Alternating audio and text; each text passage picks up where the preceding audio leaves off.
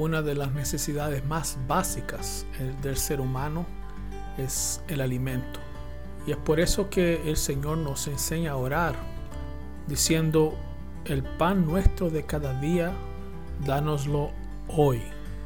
Porque el Señor quiere que nosotros tengamos esta perspectiva de nuestra dependencia de Dios. Todos los días esperamos que Él nos provea lo más básico, lo más esencial a cada uno de nosotros. Pero fíjate en la tentación de Jesús en Mateo capítulo 4. Después de pasar 40 días y 40 noches en ayuna, Él tuvo hambre, dice la escritura. Y el tentador se acercó y le dijo, si eres hijo de Dios, di que estas piedras se conviertan en pan era la necesidad más básica y aún en un estado en que Jesús estaba ciertamente con mucha hambre. Después de 40 días, el tentador le ofrece aquello que ciertamente es una de las cosas que más anhelaba Jesús. Pero la respuesta de Jesús fue la siguiente. Escrito está, no solo de pan vivirá el hombre, sino de toda palabra que sale de la boca de Dios. Con esta respuesta,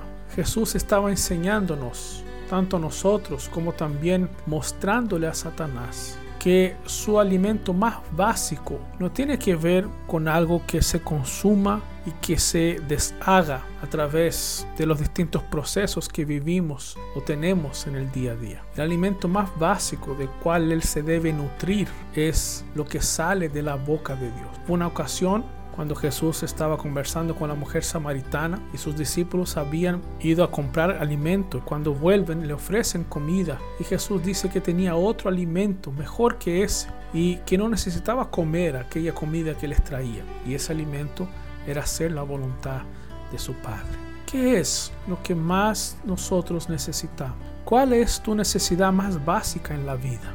Podemos tener muchas respuestas a esa pregunta dependiendo de tu historial, dependiendo de quién eres, de tu edad, de las condiciones que tengas, vas a tener distintas respuestas a esa pregunta.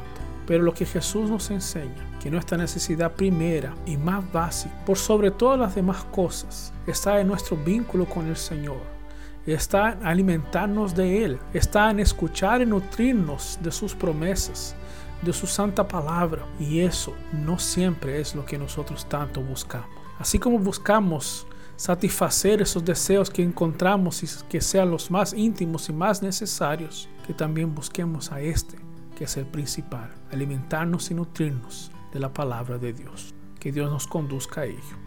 Un gran abrazo.